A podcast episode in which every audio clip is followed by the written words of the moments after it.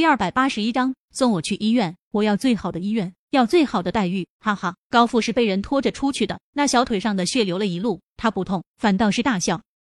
林老爷子看了看自己的儿子，再看了看一脸嚣张的高富，眼里的杀意渐渐消退，抓起茶几上的杯子，用力摔到，倒在地上，发出刺耳的破碎声。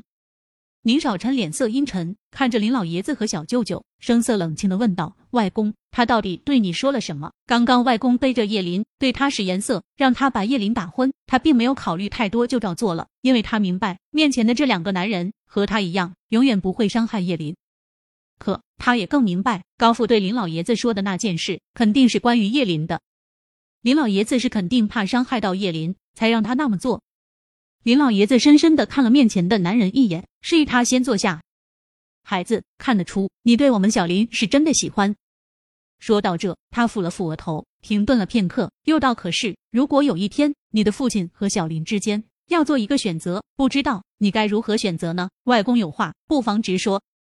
宁少臣开口：“其实当初和叶林相认时，在父亲的书房里，他就隐约猜到这中间肯定有什么事。可是父亲不说，他也不能把他怎么样。你先回答我，如果有这一天，你要怎么样？”林老爷子很执着。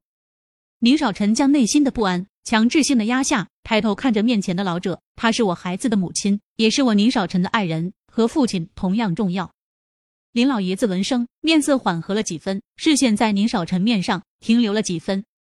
你的父亲杀了小林的父亲，林老爷子的声音很平静，眼里却有着无奈与悲痛。认识宁少臣，做足了充分的心理准备，可还是被震惊的慌了神。他看着林老爷子，在过去后的几分钟里，他的脑子一直是一片空白。他喉结急速滚动，双手握成拳，骨节因为用力发现咔嚓的声音。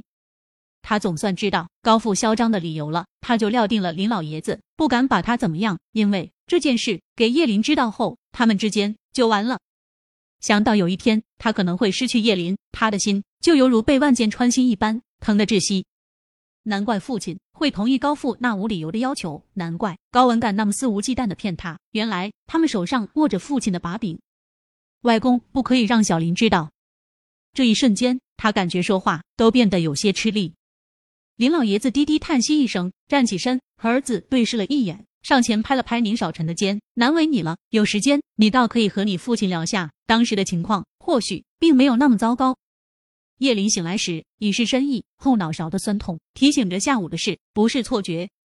他睁开眼，就看到宁少臣站在床边，看着他一动不动。“你你这样看着我做什么？”叶林被他看得有些尴尬。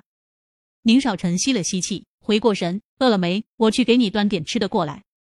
见他要走，叶林一急：“我外公和舅舅呢？他们走了。我哥还有高文的爸爸呢？还有我下午怎么会突然晕过去？”他摸了下后脑勺，好像有人把我打晕了一样，头都疼。